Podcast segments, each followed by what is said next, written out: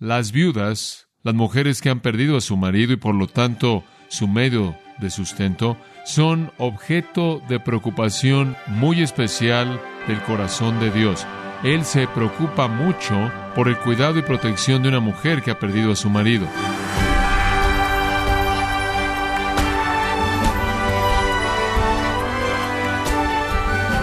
Le damos la bienvenida, gracias a vosotros, con el pastor John MacArthur. Durante la Primera Guerra Mundial, George Hanson fue herido y fue despedido del ejército. Tristemente, George murió en 1945, dejando a Clara, su esposa, viuda y sin hijos. Después de 51 años de vivir sola, Clara murió en 1996 al cumplir 100 años.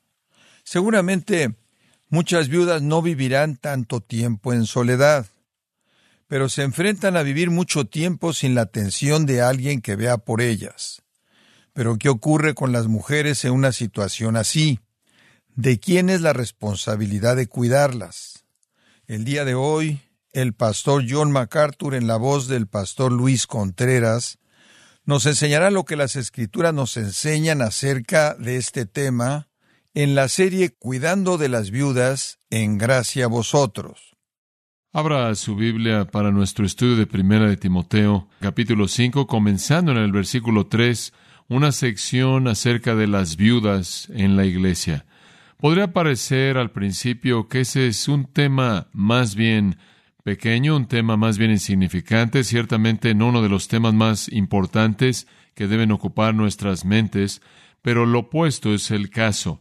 Es un tema muy importante, es un tema con muchas implicaciones. De hecho, Pablo habla de este asunto desde el versículo 3 hasta el versículo 16, una explicación muy prolongada del asunto de las viudas en la iglesia. Es para la instrucción de Timoteo, quien está proveyendo liderazgo a la iglesia en Éfeso, es para la instrucción de cualquier iglesia, es para nuestra instrucción también, y debemos señalar esto conforme estudiamos el pasaje. Él da cinco principios. El primer principio es este, versículo 3. Honra a las viudas, que en verdad lo son. Honra a las viudas, que en verdad lo son. Principio número uno, entonces, en el versículo 3, la obligación de la iglesia de proveer para las viudas, la obligación de la iglesia de proveer para las viudas. Quiero que observe la palabra viudas, porque esto realmente es la base de todo nuestro entendimiento. Honra a las viudas que en verdad lo son. Ahora, ¿qué queremos decir con la palabra viudas? Para nosotros la palabra significa una mujer cuyo marido está muerto. La palabra griega incluye eso, pero no está limitado a eso. Esa es una afirmación muy importante. La palabra griega incluye eso, pero no está limitado a eso. La palabra griego es kera. Es una palabra que es una forma femenina de un adjetivo usado como nombre. Es un adjetivo, significa privado, significa robado, significa haber sufrido pérdida. Conlleva la idea de estar solo. Viene de keros, y eso es lo que eso significa. Privado, robado, habiendo sufrido pérdida, habiendo sido dejado solo. La palabra entonces no habla de cómo una mujer se metió en esta situación, simplemente describe la situación. Ella está sola, ella está privada, ella ha sufrido la pérdida de su marido. No dice cómo es que ella perdió al marido. Normalmente, claro, pensaremos que ella perdió al marido mediante la muerte. No hay nada en esta palabra que indique que eso está limitado a eso. De hecho, si usted estudia la palabra y la rastrea en cualquiera de los usos del griego clásico, descubrirá que la palabra significa una mujer que perdió a su marido de cualquier manera, muerte, divorcio, deserción, lo que sea. Todo eso puede ser resumido en esta palabra. Ahora quiero que sepa que esto expande la responsabilidad de la iglesia de manera inmensa debido a que estamos hablando aquí de una responsabilidad de cuidar de todas esas mujeres que han perdido a su marido. Y es un grupo muy, muy grande de mujeres, quizás tan grande ahora como en cualquier otro momento en la historia del mundo, con la deserción y el divorcio y todas esas cosas que son un asunto tan común en la actualidad. El versículo 5 nos ayuda a entender más la palabra, usa la palabra viuda de nuevo, y después dice, una viuda que en verdad lo es y está sola. Ese es un participio pasivo que significa habiendo sido dejada sola. Y de nuevo no tiene la idea de muerte en ella, simplemente describe el estado de una mujer que ha sido dejada sola debido a que su marido ya no está presente. En esos días las mujeres no podían encontrar empleo honorable fácilmente, no existían instituciones seculares que cuidaran de ellas, y entonces estaban en una situación seria, con frecuencia terminaban en la pobreza, a menos de que su marido les hubiera dejado algo, o su padre les dejara una herencia, o quizás estaban bajo el cuidado de la familia de un padre, o la familia de una suegra, o amigos, o lo que fuera, pero muchas viudas quedaban destituidas, privadas de todo, y como dije, no había un empleo honorable disponible para las mujeres, porque las mujeres eran vistas como alguien que debía ser cuidado dentro del contexto de la familia y el hogar, sin cuidar de sí mismas fuera de ese contexto. El trato de estas mujeres, entonces, era un parteaguas, era una prueba para el amor de Cristo que nacía en los corazones de la comunidad cristiana, su virtud espiritual, la demostración de su devoción a Cristo, podía ser vista en cómo cuidaban de personas que estaban desesperadamente en necesidad de ese cuidado. Y podré añadir que esto ha sido parte de la vida de la Iglesia a lo largo de toda su historia. De hecho, el sistema de beneficencia social que tenemos en nuestro propio país en la actualidad y en otros países del mundo es un legado directo de la influencia cristiana. Los países sin esa influencia cristiana no tienen ese tipo de legado de cuidar de las viudas. El sistema de beneficencia social que satisface las necesidades de mujeres que han perdido a su marido mediante la deserción, muerte, divorcio, encarcelamiento, lo que sea, es un resultado directo del impacto del cristianismo en las raíces de esta nación, aunque hay muchos en esta nación que quizás no quieren reconocer eso. Esto ha sido un reflejo del corazón compasivo de Dios hacia aquellos que están en necesidad. Entonces, de lo que estamos hablando aquí, y tiene que entender esto, es que esas mujeres que han sido privadas de un marido, fuera cual fuera la razón, la palabra entonces es honra. Eso es lo que debemos hacer por estas mujeres, honrarlas. ¿Qué significa eso?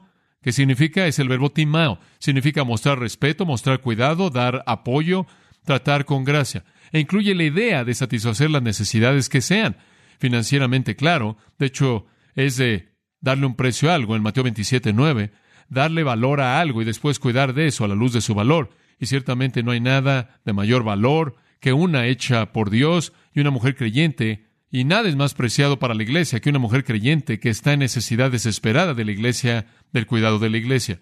La palabra honra implica apoyo financiero, y le voy a mostrar cómo sabemos eso. Regrese a Mateo 15. En Mateo 15 Jesús es confrontado por los escribas y fariseos en el versículo 1 y le dijeron, ¿por qué tus discípulos violan la tradición de los ancianos? Ahora, la tradición de los ancianos era una compilación entera de leyes y reglas que los judíos habían desarrollado que no eran bíblicas. Algunas de ellas contradecían la Biblia. Todas se le habían añadido a las escrituras. Algunas de ellas trataban de explicarla de una u otra manera, pero eran adiciones a las escrituras con mucha frecuencia oscurecían, y de hecho realmente ya para cuando recolectaron todo eso, oscurecían la intención de las escrituras. Pero habiendo creído por mucho tiempo que tenían el trabajo de guardar la ley de Dios, ellos comenzaron a colocar, por así decirlo, una especie de cerco, y el cerco eran todas estas reglas, miles de miles de miles de miles de reglas interpretaciones que pensaban que cercaban a la ley y la protegían de ser violada. Estas se volvieron las tradiciones. Una de esas tradiciones era que antes de que usted comiera, tenía que atravesar por un lavamiento ceremonial. No era salubridad, no tenía nada que ver con limpiarse las manos, simplemente tenía que ver con ceremonia religiosa. Entonces había un lavamiento ceremonial y salió del hecho de que algunos judíos creían que había un demonio llamado Shiptau y que ese demonio vivía en las manos de la gente. Y si usted comía sin una purificación religiosa, el demonio entraba en usted. Entonces, para evitar el ser poseído por un demonio, usted atravesaba por una ceremonia de lavamiento de manos. Bueno, los discípulos de Jesús comieron sin haber atravesado por esa ceremonia. No era una ceremonia bíblica, no había nada en la Biblia acerca de esto, era una tradición que habían inventado, entonces la ignoraron y los fariseos y los escribas vinieron a Jesús y le dijeron, ¿por qué tus discípulos violan la tradición de los ancianos y no realizan este lavamiento ceremonial para quitarse a Shipta de sus manos? Su respuesta fue, ¿por qué ustedes violan el mandamiento de Dios con su tradición. Y después les da una ilustración de cómo ellos estaban violando el mandamiento de Dios con su tradición. Y así es como lo hacían. Dicen, el que dijera a su padre o a su madre, es un regalo o es corban, refiriéndose a lo que pudieran haber recibido de mí, no honra a su padre y a su madre. Él dice en el versículo 6. Ahora, ¿qué quieres decir con esto? Escuche, Éxodo 20:12. Honra a tu padre y a tu madre, ¿verdad? Los diez mandamientos. Éxodo 20:12, honra a tu padre y a tu madre. ¿Qué significa eso? Para los judíos significaba darles dinero cuando lo necesitaban. Susténtalos, apóyalos, cuida de ellos. Pero aquí está lo que la tradición había inventado. Si tienes algo de dinero y dices es una ofrenda, es corban, está entregado a Dios, se lo prometí a Dios, se lo encomiendo a Dios, entonces nunca puede ir a una persona menor hasta que pudieras quitar ese voto. Entonces, cuando los padres de alguien tenían una necesidad, en lugar de satisfacer esa necesidad, estos judíos impíos tomaban esta tradición y decían, hombre, me encantaría dártelo, pero es Corban, ya se lo encomendé a Dios, ciertamente no se lo podría quitar a Dios y dártelo a ti.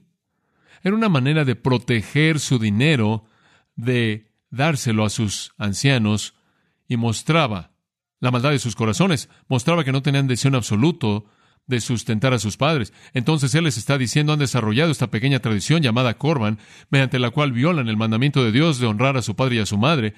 Lo que quiero que vean en esto es que Jesús dice al interpretar Éxodo 20, 12, que honra significa darles dinero, significa apoyo financiero, y no están dispuestos a hacerlo, y entonces refugian su dinero con esta tradición necia y muestran, versículo 7, que son hipócritas, hipócritas.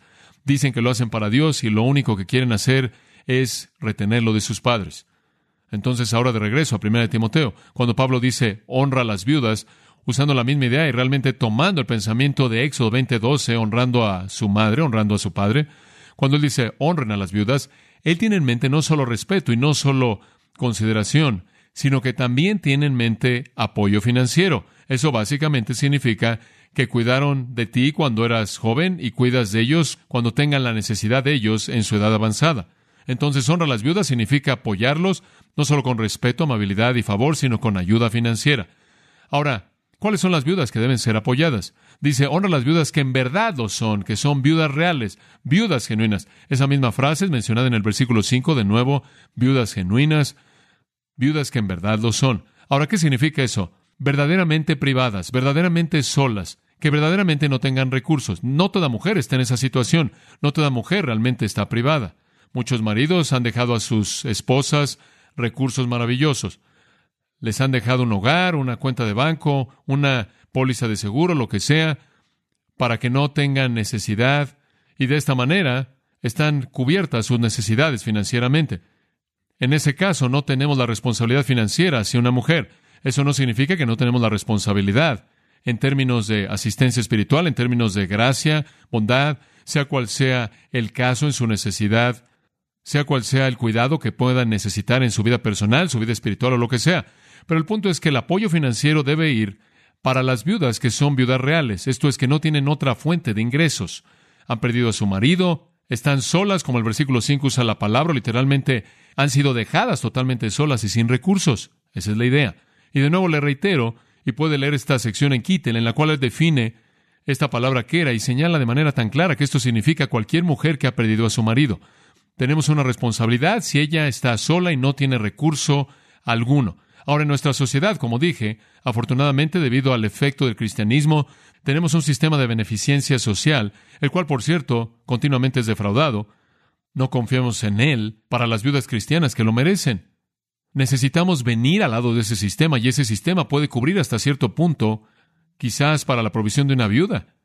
Puede haber muchas otras necesidades y sé que en la vida de nuestra iglesia estamos comprometidos con esto y continuamente estamos dispuestos a servir a esas viudas para quienes no hay suficiente para sustentar su vida, para servirlas en algunas maneras que puedan hacer posible el que sus necesidades sean satisfechas. Hay algunas viudas, por ejemplo, hay una viuda en nuestra iglesia, una viuda en el sentido bíblico de la palabra que era, cuyo marido fue enviado a la prisión por mucho tiempo, 30, 40 años. Ella está en el estado de ser una mujer privada y no tiene recursos. Grace Community Church está comprometida con ayudarla en toda manera posible y hemos estado haciendo eso y continuaremos haciendo eso debido a que de hecho es una mujer a quien se le ha robado el cuidado. Hay mujeres en esta iglesia desde el tiempo en el que yo vine aquí que de manera regular y mensualmente son apoyadas por esta iglesia en su estado de viudez porque eso estuvo en el corazón de los cristianos, inclusive antes de que yo llegara aquí. Eso refleja el amor de Cristo en la vida de la iglesia de Jesucristo.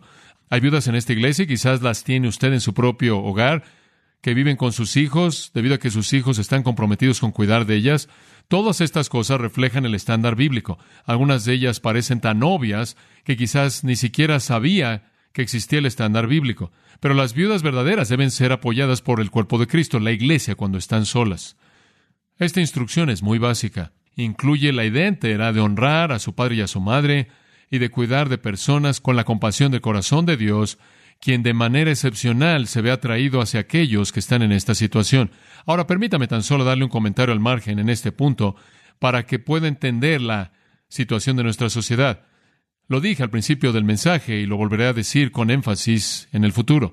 La carga de la Iglesia con respecto al cuidado de las mujeres que han perdido a sus maridos se va a incrementar. Estamos agradecidos por vivir en un país en donde hay un sistema que provee algo de dinero para esas personas. Es dinero que satisface necesidades básicas. La Iglesia viene a su lado para hacer lo que pueda por asegurarse de que las necesidades de esa viuda están satisfechas. Ahora, obviamente, en todo caso individual, el evaluar lo que es necesario se vuelve un asunto que hay que analizar. Algunas mujeres, antes de que su marido partiera, solían vivir con 18 mil dólares al año. Algunas de ellas estaban acostumbradas a vivir con 30 mil dólares al año, algunas con 50 mil, algunas con 70 mil al año, lo que sea. Y tenemos que evaluar con cuidado cuál es el estándar de vida que es necesario, no necesariamente el estándar de vida que es deseable. Pero tenemos que ser fieles con satisfacer las necesidades conforme pensamos que las necesidades son las correctas y justas y apropiadas en relación al número de hijos, el número de bocas que deben ser alimentadas, las demandas educativas, las necesidades de transporte en cualquier situación dada. La Iglesia tiene la obligación y el privilegio de proveer para las viudas que en verdad lo son, que no tienen recursos. En donde hay recursos financieros, yo creo Todavía debemos acudir a su lado con aliento y amor y preocupación y apoyo en toda manera posible a nivel espiritual. Necesitamos prestar atención a eso. Entonces, en primer lugar, es muy importante que entendamos que nuestra sociedad se está moviendo en una dirección que va a elevar el nivel de la responsabilidad de la Iglesia por mucho. Ahora, más adelante en este texto vamos a descubrir que las familias deben cuidar de los suyos en el versículo 4. Pero lo que estamos viendo hoy y va a ser peor en el futuro es la desintegración de la familia que está destruyendo de manera total ese apoyo. ¿Qué sucede, por ejemplo, cuando una mujer es creada en un hogar destruido? Quizás su madre se ha casado dos veces, ella tiene un padre y un padrastro, lo cual no es raro en absoluto, pero algo común. Ella busca una carrera, quizás ella no se casa hasta que tiene 26, 27, 28, 29 años, y aparece entonces ella ya trazó su vida, se casa con alguien que ha trazado su propia vida, se unen, algo le pasa, ella está ahí, ella ha tenido un trasfondo, algo así de carrera, ella ha tenido una situación de familia bastante mala, él muere, ella se queda con dos niños en las manos de ella, ella no puede regresar a su familia a un nivel íntimo porque no ha estado esa familia, ni siquiera ha habido una. Y la carga sobre la iglesia es aún mayor.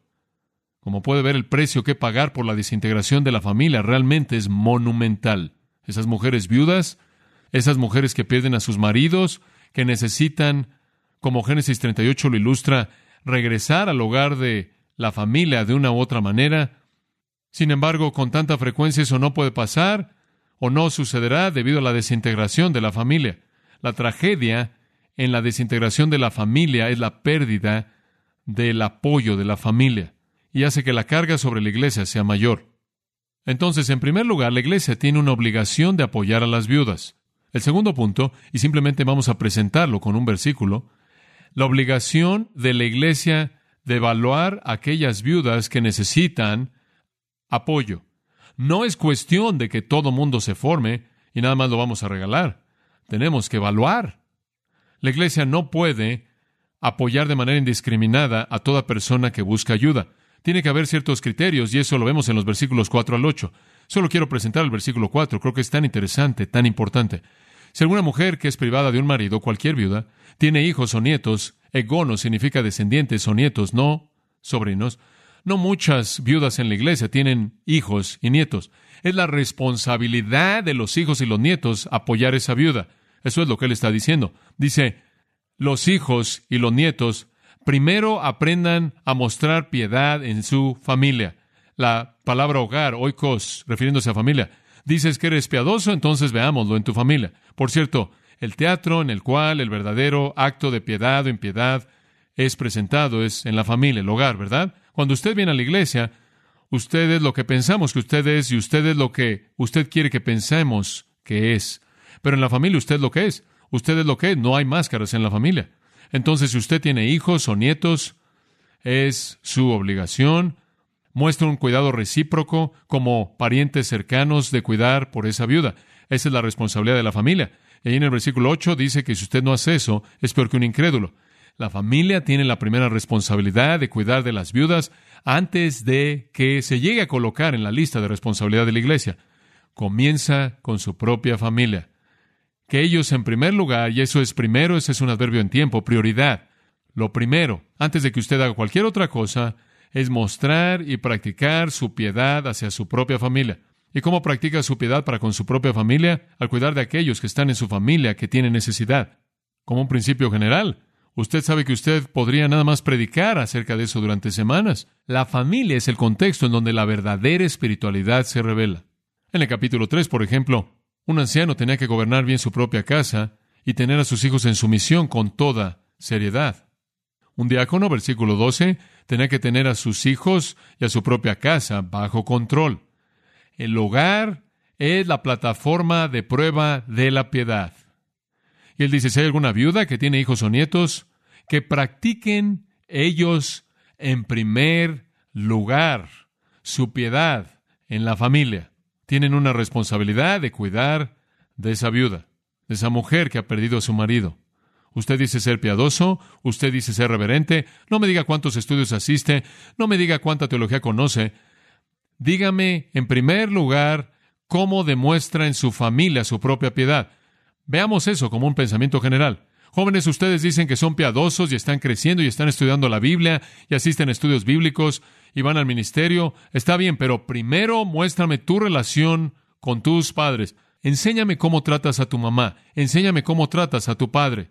Hermanas, enséñenme cómo tratan a su hermano. Hermanos, enséñenme cómo tratan a su hermana y les voy a enseñar en dónde está su piedad.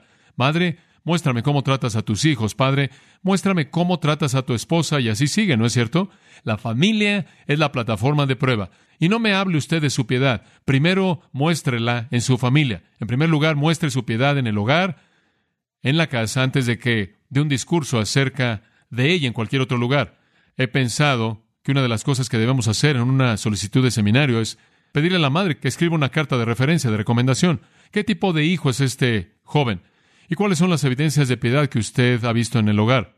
Podremos recortar así nuestras solicitudes un poco con un proceso así, pero valdría la pena, porque ahí es donde la piedad se muestra, es probada en el hogar.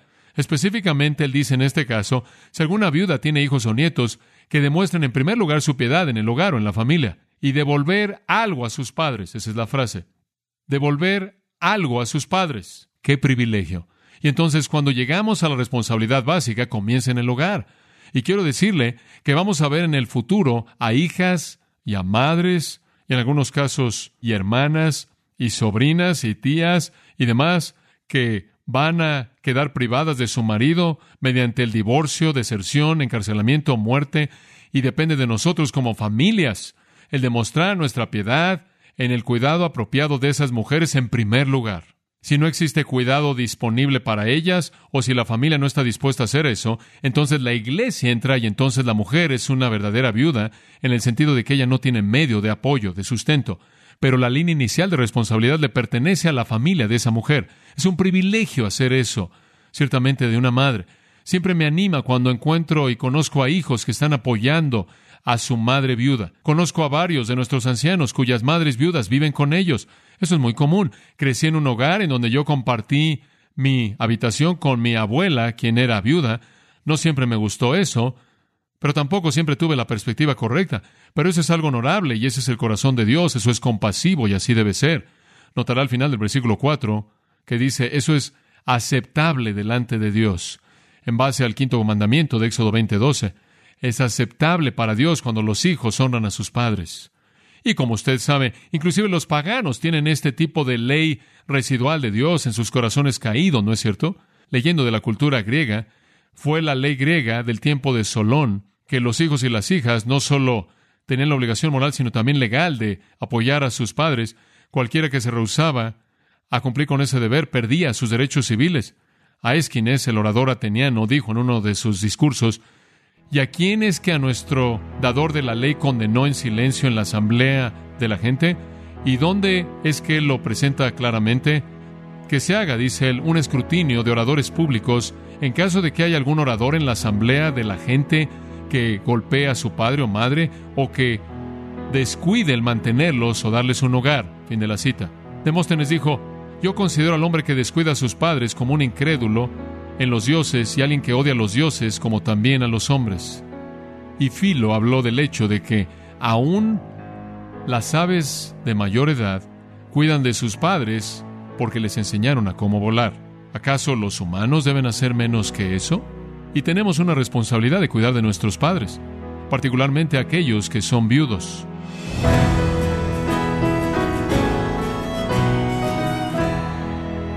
El pastor John MacArthur nos enseñó que ayudar a las viudas en la iglesia no es solo una muestra de piedad, sino también un acto de obediencia a Dios.